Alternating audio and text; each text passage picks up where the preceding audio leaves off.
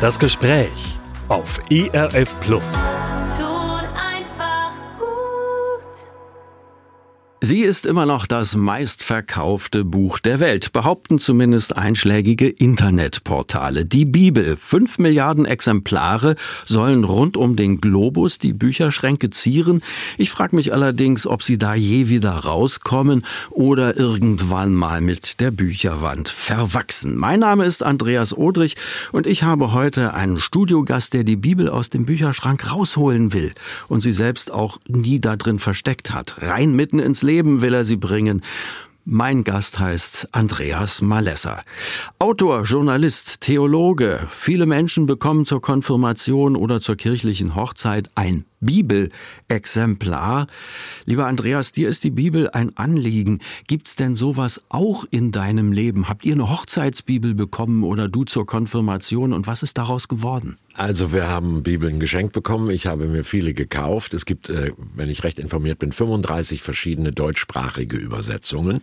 Und ich bin in einem Haushalt groß geworden, wo nach dem Mittagessen, und zwar nach Hauptgang und vor Dessert, jeweils ein Kapitel der Bibel laut vorgelesen wurde durch meinen Vater. Was wir Kindern nur deshalb klaglos ertrugen, weil es sonst keinen Nachtisch gegeben hätte. Dieses hat bei mir A eine relativ äh, hohe Bibelkenntnis und B eine lebenslange Faszination äh, ausgelöst.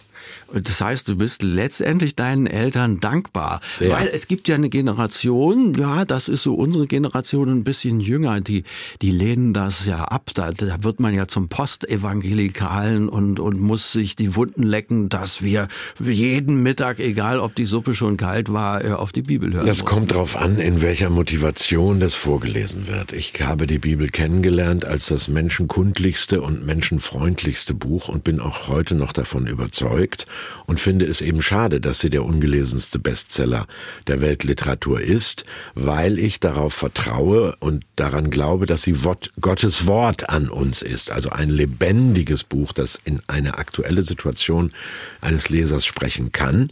Und das, weil ich äh, auf der Rückseite dieser Faszination umso mehr bestürzt bin, dass eben ausgerechnet im frömmsten Teil des Protestantismus sie als Sündenregister, Gesetzbuch Buch wortwörtlich zu nehmender äh, Schlag drauf und Schluss äh, äh, Sprech- und Denkverbotswälzer missbraucht wird, finde ich. Also ich habe ein Buch geschrieben, das heißt, und das soll man glauben, Fragezeichen, warum ich der Bibel trotzdem vertraue.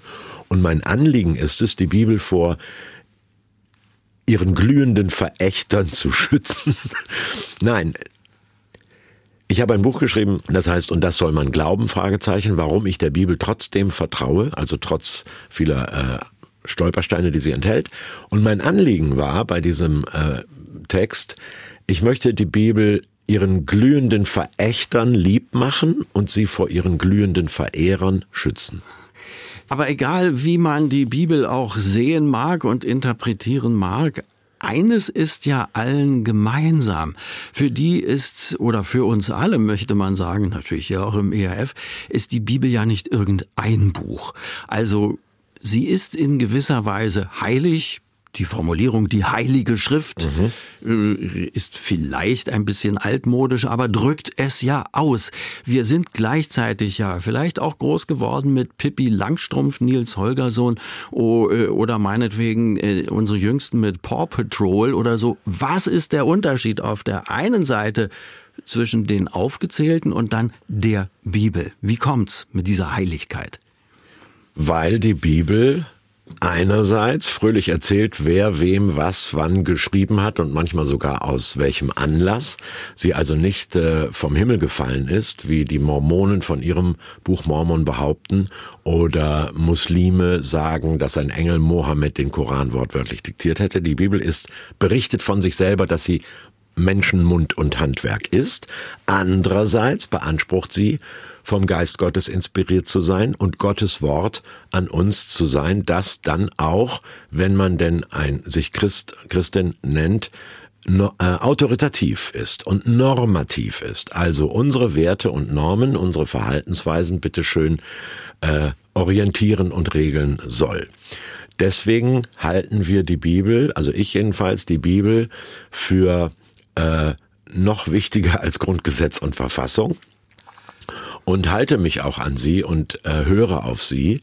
Und das macht den Unterschied. Und was die Erzählqualität dieser wunderbaren Dramen und Liebesgedichte und, äh, und Gebete und Lieder etc. betrifft, äh, ist sie deswegen unvergleichlich mit Rotkäppchen und äh, Nils Holgersson, weil äh, sie unsere Kultur geprägt hat wie nichts anderes. Da kommt also nun wirklich niemand dran. Das ist ja Musik, Film, Theater, Literatur, äh, alles gar nicht gäbe ohne biblische Metaphern und Bilder.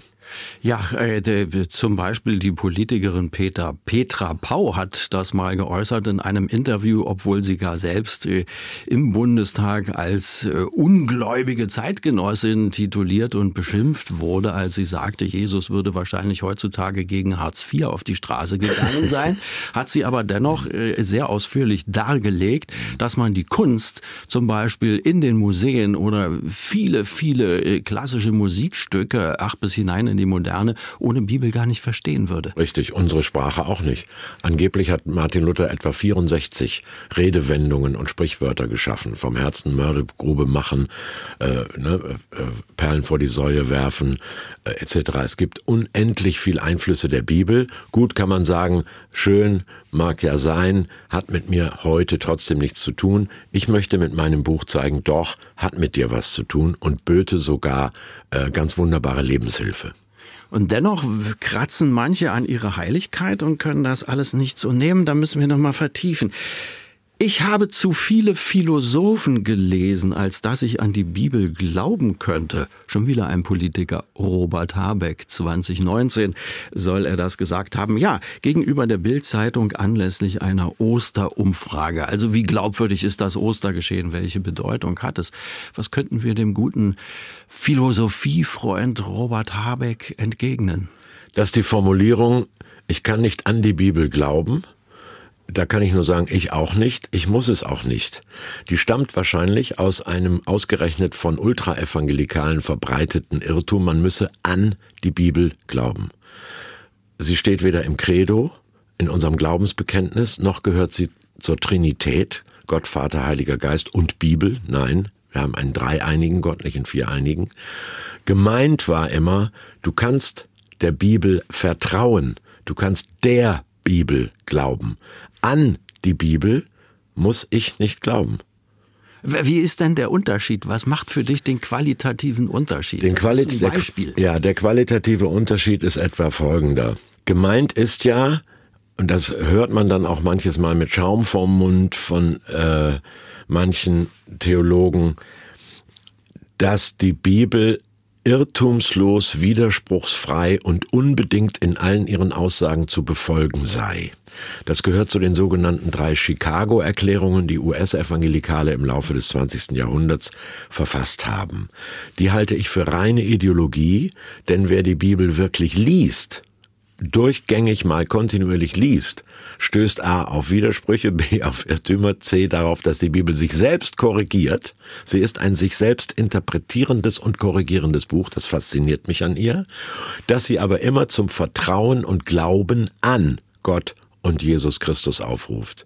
Nicht dazu, sie selber wortwörtlich zu nehmen. Der Erste, der Jesus bittet oder auffordert, die Bibel wortwörtlich zu nehmen, ist der Teufel als der führt Jesus auf die Zinne des Tempels und sagt, wenn in dem Psalmen steht, er hat äh, seinen Engeln befohlen, dass sie dich bewahren, ja, dann kannst du dich auch runterstürzen. Und Jesus äh, widerspricht diese, diesem Satz und sagt, es steht aber auch geschrieben, du sollst Gott nicht mit Blödsinn versuchen. Was er beweist, Jesus selber argumentiert gegen einen Bibelvers mit dem anderen und widerspricht der wortwörtlichen Anwendung.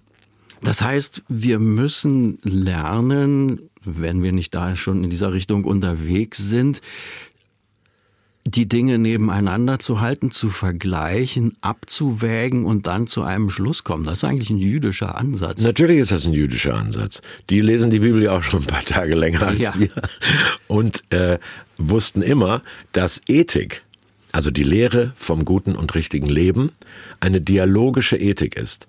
Denn es heißt im Psalm 32, Vers 8, da sagt Gott, ich will dich mit meinen Augen leiten. Also nicht mit der Peitsche, der Gesetzlichkeit, der schwarzen Pädagogik, äh, sondern ich will dich mit meinen Augen leiten. Ist das nicht wunderbar? Setzt Blickkontakt voraus.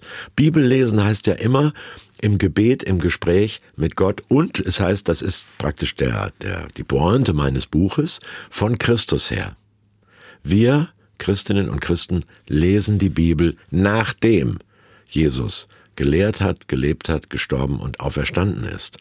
Und das nennt man den sogenannten christologischen äh, Schlüssel.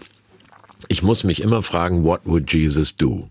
Und das tun natürlich selbst konservative Evangelikale. Ja, können, eben. Mhm. Ja, die unterscheiden natürlich sehr genau, denn sonst müssten sie ja ähm, äh, keine Garnelen essen, dürften polygam heiraten, dürften Sklaven besitzen, aber keine Textilien aus Mischgewebe tragen und müssten Ehebrecherinnen und Schwule steinigen. Das machen sie zum Glück nicht, aber nehmen, aber behaupten dann auf der anderen Seite, es gäbe eine vollkommen lineare Gleichwertigkeit sämtlicher Gebote aus dem AT, Alten Testament und Neuen Testament. Nein, auch ganz, ganz äh, gläubige und von mir aus auch gern konservative Bibelleserinnen und Leser haben ein Unterscheidungskriterium und entscheiden für sich selber, was für sie äh, normsetzend autoritativ ist und was nicht. Sie geben sich nur keine Rechenschaft darüber ab. Ja, äh, nun hast du natürlich hier, das muss man sagen, auch bei manchen ERF-Hörerinnen und Hörern gerade den Presslufthammer ans Fundament gesetzt, Uch. weil die ja sagen, natürlich, also die Bibel ist doch, äh, ist doch Gottes Wort und ja. sie ist unumstößlich. Und jetzt kommst du hier mit diesen interpretatorischen Dingen daher, dass man sie so und so lesen kann. Versuch doch mal, äh, die, diese Leute quasi zu gewinnen. Und das zu ist mein Anliegen. Oh, das ist mein Anliegen mit dem Buch. Äh, ich äh, erwähne und zitiere auch lobend etliche äh, Bibelschullehrer und Theologieprofessoren evangelikaler Einrichtungen von Hans-Joachim Eckstein bis Volker Geckle oder Steffen Kern oder Armin Braun oder anderen. Nein, nein, genau das will ich ja abholen. Denn es ist nicht der Presslufthammer, der das Fundament zerstört. Im Gegenteil. Dieses Buch wirbt dafür, der Bibel zu vertrauen und sie nicht doof zu lesen. Nehmen wir die Wortwörtlichkeitsanspruch. Würde eine Archäologin in den Sedimenten von Köln in 500 Jahren das Bild eines Teenagers finden und auf dem Bild steht, der Junge schlägt nach seiner Mutter. Die wortwörtliche Interpretation ja, wäre. Das muss man sich einen Moment setzen lassen. Was heißt das? Der Junge schlägt nach seiner Mutter. Die Archäologin denkt, was für ein respektloser Rotzlöffel. Wir wissen, nö, der ähnelt seiner Mutter. Der sieht einfach so ähnlich aus. Also, die wortwörtliche Interpretation kann die grottenfalsche sein. Auch fromme Leute wissen genau zu unterscheiden oder äh, können das, das Gesagte vom Gemeinten unterscheiden.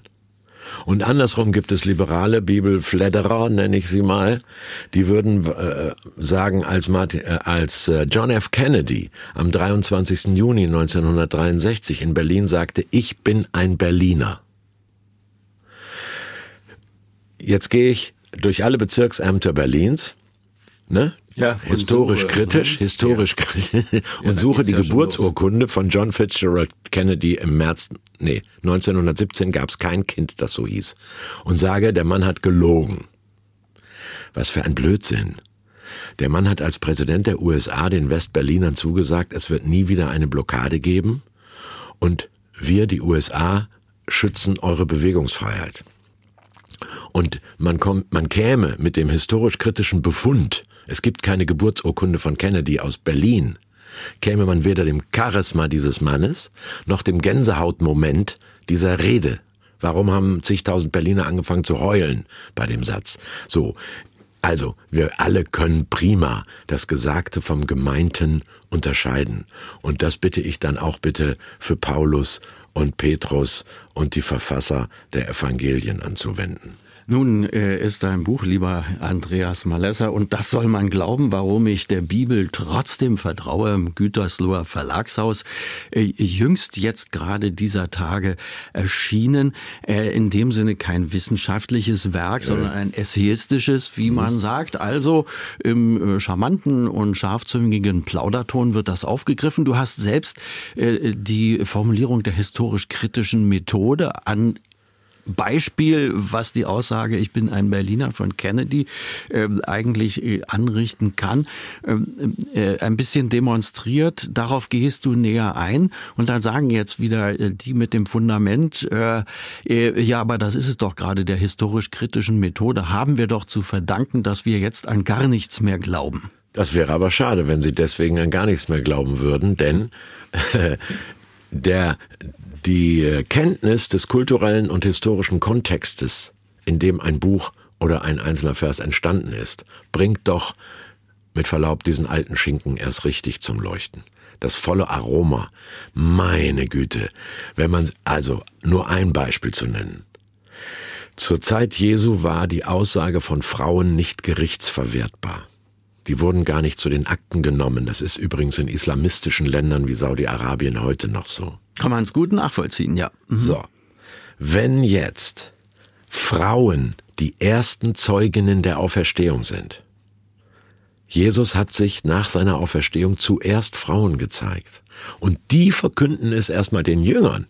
Und davon haben etliche übrigens auch Zweifel dann. Dann ist das doch ein dermaßen göttliche Kopfnuss für eine patriarchale äh, Macho-Gesellschaft, denn ausgerechnet den damals marginalisierten und nicht ernst genommenen offenbart sich äh, der Auferstandene. Gleichzeitig ist es für mich ein ganz wichtiges Indiz für die Historizität, also die tatsächliche Gesche das tatsächliche Geschehen der Auferstehung. Denn wenn die Auferstehung nur ein Bluff der Jünger wäre, eine Behauptung, wäre es doch das Dümmste, was sie hätten machen können, Frauen als Kronzeugen anzuführen in ihrer Zeit. Ich hoffe, das zeigt, wie wertvoll es sein kann, sich das historische Umfeld anzugucken. Und natürlich ist dieses Wort HKM dann zum historisch kritisch, äh, historisch ja. kritische mhm. Methode äh, zum Gott sei bei uns geworden Beelzebub schlechthin in Bibelschulen und frommen Kreisen, weshalb ja äh, in den theologischen Hochschulen dieser Begriff auch ver vermieden wird, man aber trotzdem natürlich nach dieser Methode verfährt. Ich kenne keine ernstzunehmende theologische Schule, die das nicht tut. Sie tun es, sie nennen es nur nicht so, weil das Wort verbrannt ist als äh, Kampfbegriff. Und vielleicht muss man an dieser Stelle nochmal deutlich sagen, historisch kritisch heißt ja nicht historisch mäkelig. Nein, das also der Gott wird Kritik, kritisiert oder die Bibel, genau. Quatsch. Es heißt ein Di Diakrisis auf Griechisch heißt unterscheiden. Und jede Leserin und jeder Leser kann natürlich unterscheiden zwischen Poesie, Protokoll, Geh- und Verboten, äh, irgendwelchem Alltagsklein-Klein, der ja auch in der Bibel steht, was sie für mich sehr charmant macht. Oder ganz, ganz großen zentralen Sätzen, Bergpredigt, Zehn Gebote, äh, Hohe Lied der Liebe im Alten Testament, äh, Hohe Lied der Liebe im Neuen Testament, 1. Korinther 13, zwischen solchen gigantischen Texten auch, da muss man gar kein Theologe sein, wir können sehr gut unterscheiden. Und ich möchte einfach die äh, Bibelleserinnen und Leser dazu ermutigen, sich das auch einzugestehen. Wir haben ja zwei Pole mindestens. Ja, Pole gibt es, glaube ich, immer zwei. Ne? Vielleicht gibt es auch drei oder vier, egal. Äh, das ist ja gar nicht so sehr unser Thema. Aber äh, geistlich-theologisch, da gibt es die einen auf der einen Seite, die sagen, der Schöpfungsbericht ist wortwörtlich zu nehmen. Und die anderen, nein, das ist natürlich nur eine legendenhafte Umschreibung. Und äh, ich meine, darauf haben sich ganze theologische Schulen jeweils gegründet und auch die Verkündigung ist jahrzehntelang äh, in diesem Streit gewesen. Wem darf man denn hier nun vertrauen und glauben? Das soll ich entscheiden. Ja, du hast es ich wahrscheinlich sagen, für dich entschieden ja, und als so, Autor des Buches. Äh, richtig. Und das soll man glauben ja in gewisser Weise tatsächlich. Ja, also ich kann es persönlich nur für mich mich entscheiden und sage erstens, weg mit Etikettenschwindel. Schöpfungsbericht? Wie Bericht? Hat der Moses mit dem Notizblock daneben gestanden, als der Mensch erschaffen wurde? Es ist eine Schöpfungserzählung. Etikettenschwindel machen übrigens die anderen auch. Darwins Evolutionslehre. Nein, Darwin selber hat immer von einer Theorie gesprochen. Es ist keine Lehre.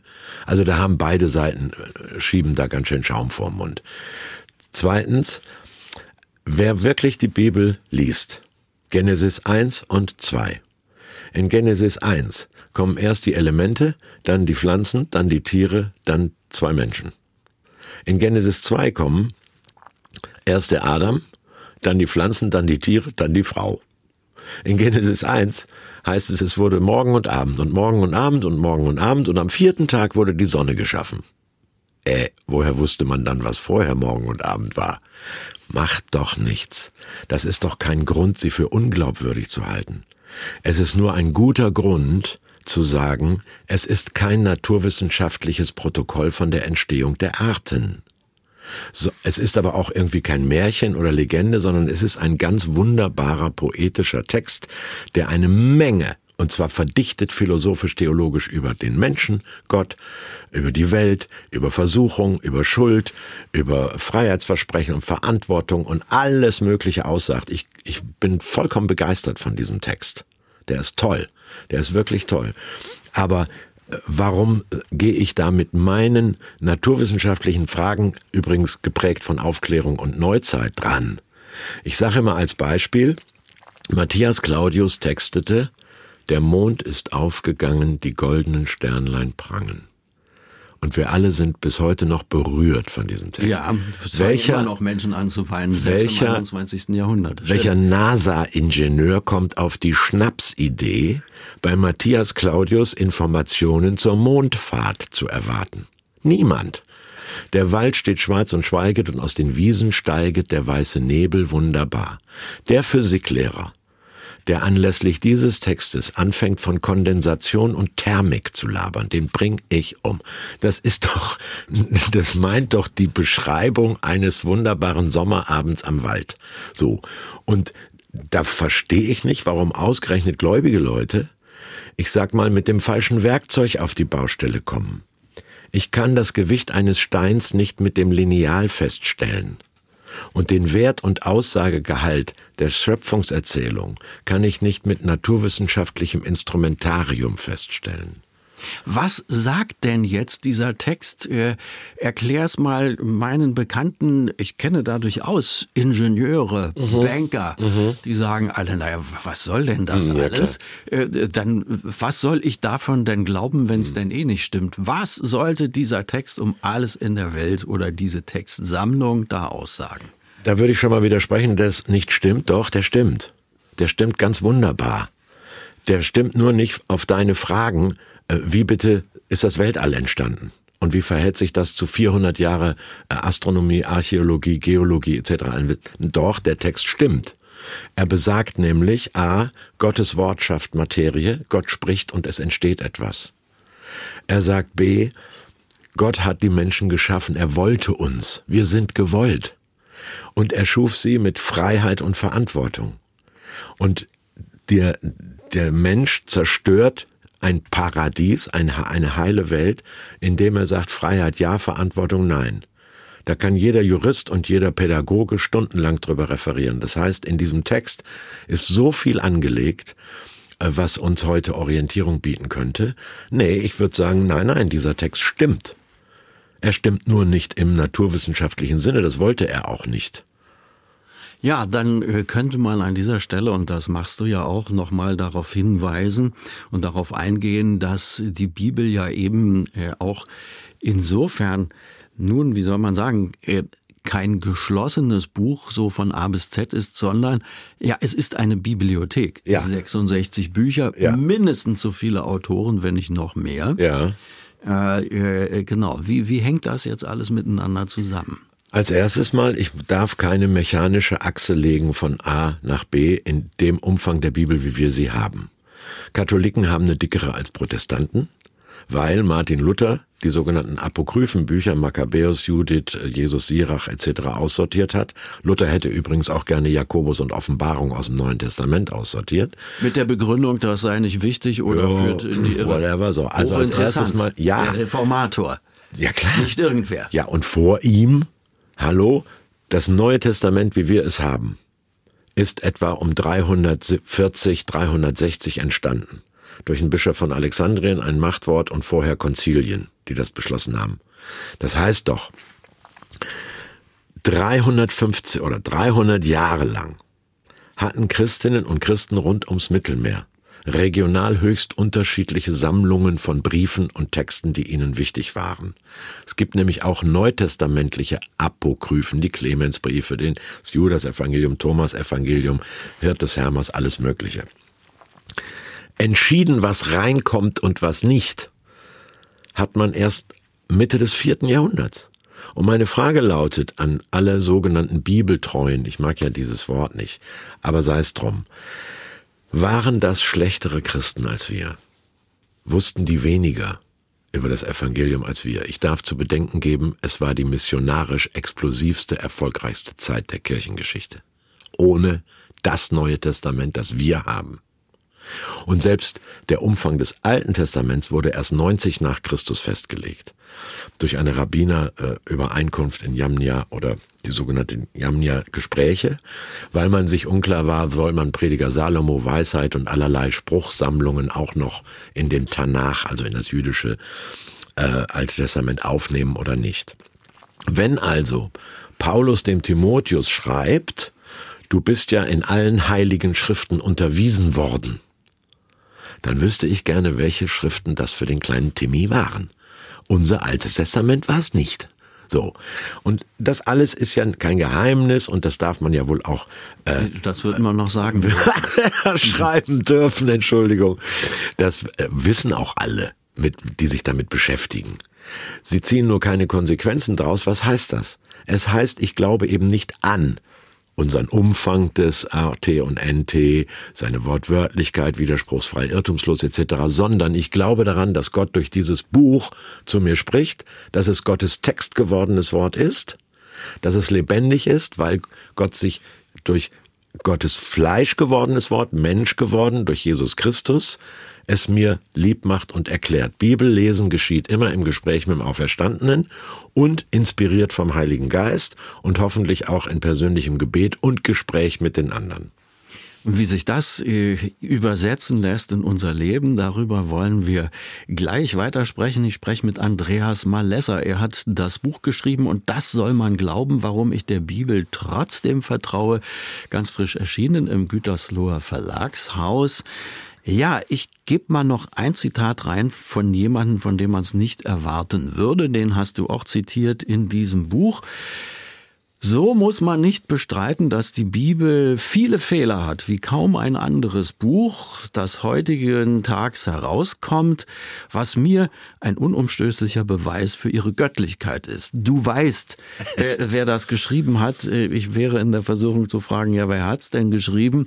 Nun haben wir hier kein Quiz, wo Sie einen Preis gewinnen können, höchstens Erkenntnis. War es Rudolf Bultmann oder Nikolaus Ludwig Graf von Zinzendorf? Wir lösen gleich mal auf. Es war Nikolaus Ludwig Graf Graf von Zinzendorf, den wir die Herrnhuter Losungen zu verdanken haben. Und also das schöne Lied, Herr, dein Wort, die edle Gabe, diesen Schatz erhalte mir, denn ich ziehe es aller habe und dem größten Reichtum für. Wenn dein Wort nicht mehr soll gelten, worauf soll der Glaube ruhen? Mir ist nicht um tausend Welten, sondern um dein Wort zu tun. So, kann ich nur sagen, der Mann hat vollkommen recht und hat eben genauso einer der Väter des Pietismus, also der Frömmigkeitsbewegung, deren Enkel wir sind, äh, dieser Vater des Pietismus Zinzendorf schätzte die Bibel unglaublich, ne? Die edle Gabe, diesen Schatz erhalte mir, verteidigte sie übrigens auch gegen ihre Verächter, das tue ich in meinem Buch hoffentlich auch, und gleichzeitig hat er gesagt, es ist eben weder Sündenregister noch äh, steingewordenes Gesetz, mit dem man den Leuten den Kopf einschlägt, sondern es enthält auch inhaltliche Irrtümer über oder Widersprüche, sagen wir mal. Mal ganz abgesehen von der, an der Textoberfläche. Äh, hat Goliath den Dav, äh, hat äh, David den Goliath erschlagen oder Elhanan? Beides steht da. Hat Gott den David zur Volkszählung verführt oder der Teufel? Beides steht da. Kann Gott was bereuen? Ja, erzählt in Jeremia selber auf, was er alles bereut. Und inhaltliche ähm, Widersprüche gibt's natürlich auch, das wusste Zinzendorf. Nehemia und Esra führen Zwangsscheidungen durch von Israeliten mit moabitischen Frauen. Da heißt es, zerrte sie an den Haaren und verfluchte sie auf der Straße. Das ganze Buch Ruth ist eine ergreifende Liebesgeschichte eines Israeliten mit einer Moabiterin. Hallo? So, das fällt natürlich auch äh, frommen Bibelleserinnen und Lesern auf. Und deswegen ist ja die Bibel eben eine edle Gabe, finde ich, und ein Fundament, das eben nicht in Beton gegossen ist, sondern mit uns mitgeht.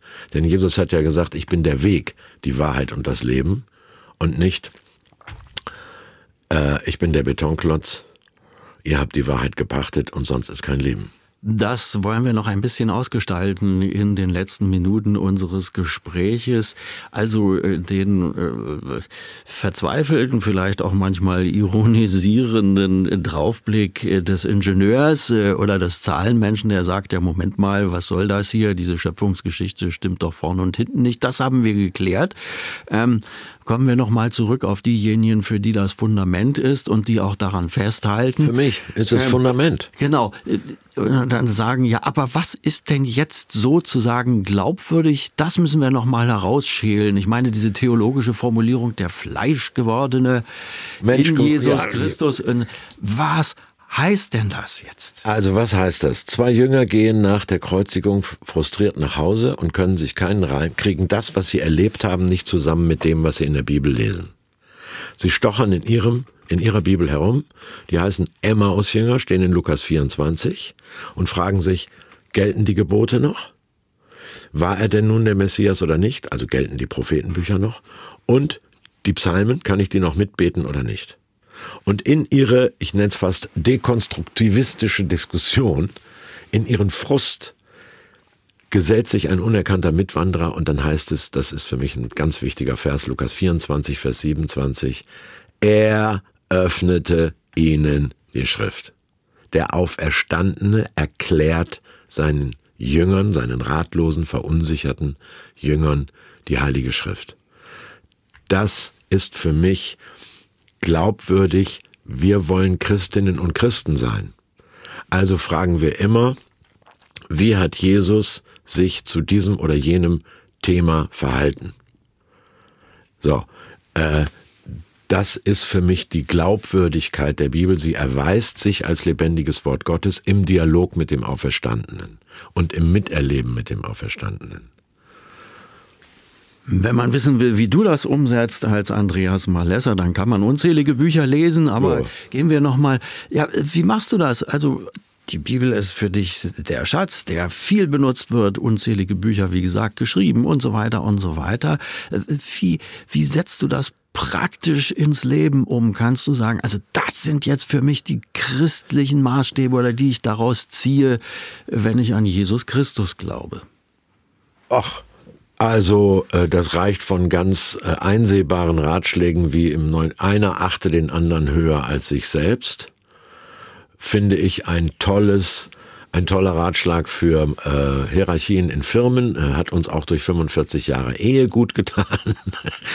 ähm, oder natürlich die großen äh, Bergpredigt, Seligpreisungen, äh, Jesusworte, äh, die Psalmen. Ich bete und lese gerne äh, Psalmen und die, die poetischen und lyrischen Texte, da kommen wir nie mit zu Ende. Und äh, insofern sagte ich ja, die Bibel begleitet mich. Ich lese sie auch etwa alle zwei Jahre einmal von A bis Z durch, mm, in verschiedenen Übersetzungen. Weshalb ich ja meine Begeisterung versuche ansteckend zu machen, eben auch denen, die intellektuelle Skepsis und Zweifel haben und bitte ernst genommen werden wollen. Und gleichzeitig äh, finde ich es absolut toll, wenn, in, äh, was ist es, 2. Timotheus 4, Vers 13, glaube ich, schreibt Paulus, den Mantel, den ich in Troas bei Carpus liegen ließ, bringe mit, wenn du kommst. Das ist eine Beauftragung des Neuen Testamentes, die kann ich beim bei aller Gläubigkeit nicht ausführen, denn Carpus ist tot und der Mantel hängt dann nicht mehr. Ja, aber die Bibel enthält sowas und das macht sie mir lieb. Und deswegen ist sie trotzdem, sage ich ja, vertrauenswürdiges Wort Gottes. Ja, weil hier der äh, Autor ganz menschlich rüberkommt. Kann uns allen passieren. Vielleicht schreibst du mir heute Nachmittag äh, die Jacke, die ich bei euch im IRF liegen ließ. Bring mir bitte das nächste Mal mit. Das wäre ja sowas. So, was heißt denn das? Ja. Gott hat sich mit seinem Heiligen Geist dazu, zu der unver, untrennbaren Verwobenheit von Gottes Wort in Menschenmund bekannt. Das ist der Punkt. Das fasziniert mich.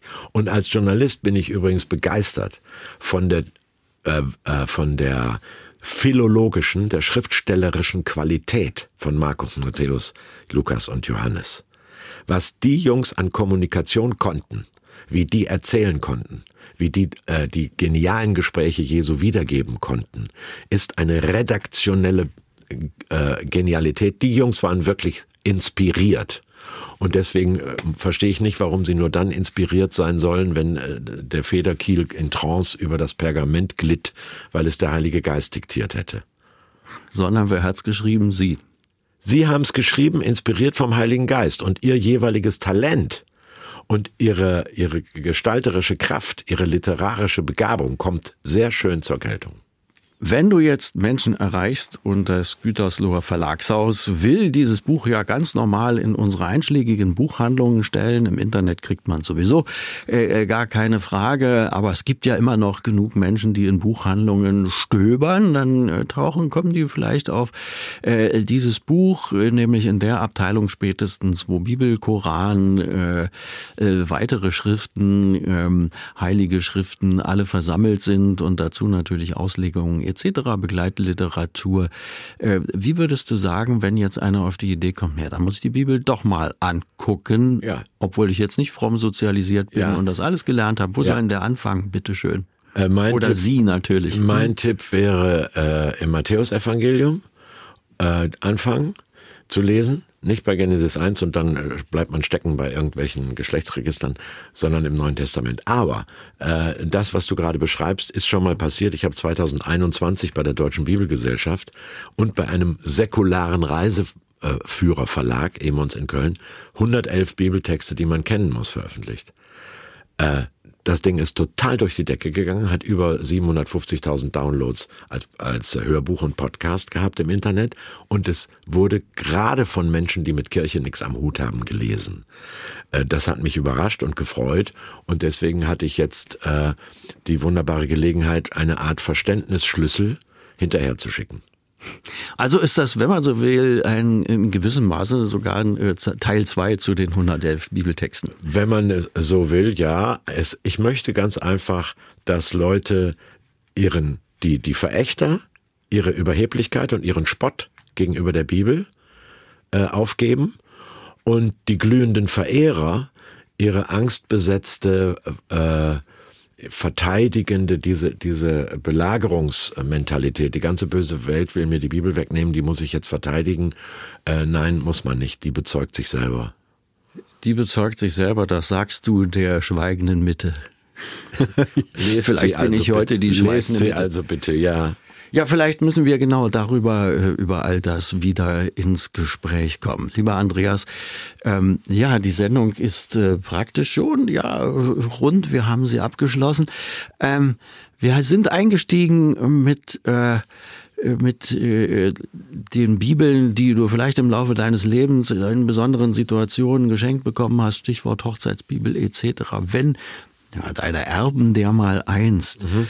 Äh, was werden die finden äh, äh, an, an, an Bibeln? Sind die alle zerflettert, bunt angemalt? Zwei. Zwei, Zwei sind zerflettert und bunt angemalt. Eine werden Sie finden, die halte ich hoch und heilig, ist von 1649, dem ersten Jahr nach dem Dreißigjährigen Krieg, als es wieder Papier gab. Und dann werden Sie von Basisbibel bis Stuttgarter Erklärungsbibel bis Hoffnung für alle, gute Nachricht, Volksbibel, whatever, finden. Und eigentlich sollen sie die nur lesen. Im Moment lesen sie erst Kinder, Mal und Bilderbibeln. ja, wiederum die Enkel. für die Enkel, genau, ja. richtig.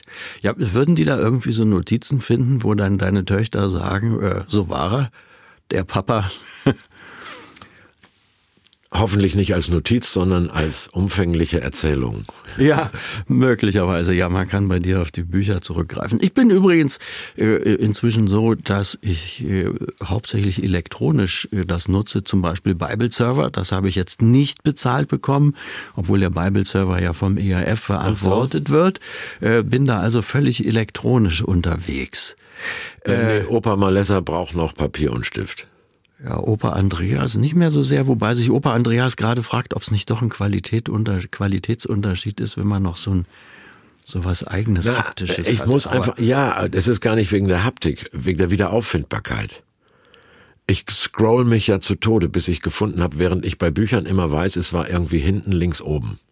Das finde ich schneller. Ich habe da übrigens auch schon Wettläufe mit meiner Tochter gemacht. Wer findet was schneller? Sie im Internet oder ich in meinem Regal?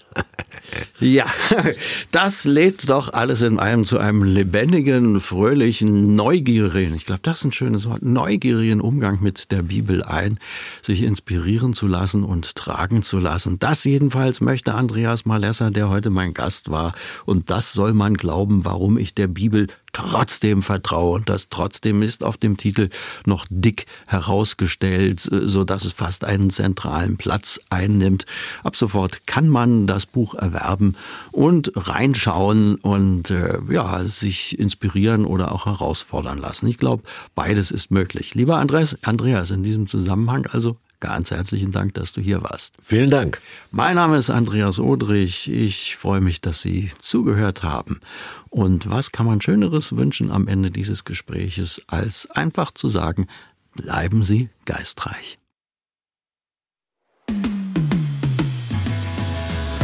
Das war ERF Plus, das Gespräch. Weitere Informationen sowie den Download zu dieser Sendung finden Sie in unserer Audiothek unter erfplus.de. ERF Plus.